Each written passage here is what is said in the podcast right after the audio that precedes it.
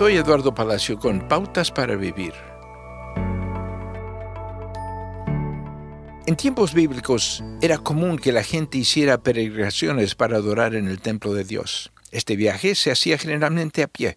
Los peregrinos pasaban por tierras desérticas donde el agua escaseaba. Los viajeros descritos en el Salmo 84 no pudieron llevar suficiente agua para todo el viaje.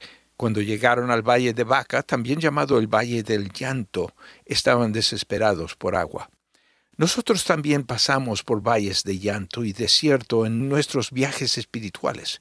Incluso mientras buscamos agua, puede parecer que las oraciones rebotan y las escrituras no pueden abrirse paso. Nuestras rutinas se sienten sin sentido y nos desanimamos.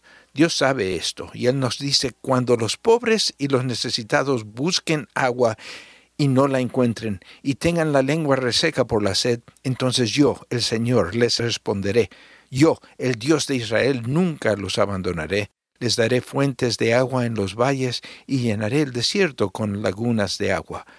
Por la tierra reseca correrán ríos alimentados por manantiales. Dios nos asegura que Él está presente incluso en el desierto, en el valle del llanto. Nunca te dejaré ni te desampararé, dice Hebreos 13:5. Yo estaré con vosotros todos los días hasta el fin del mundo. Siga adelante, volveré a encontrar manantiales de agua. Acaba de escuchar a Eduardo Palacio con Pautas para Vivir, un ministerio de Guidelines International. Permita que esta estación de radio sepa cómo el programa le ha ayudado. Acompáñenos en la próxima emisión de Pautas para Vivir. Gracias por su sintonía.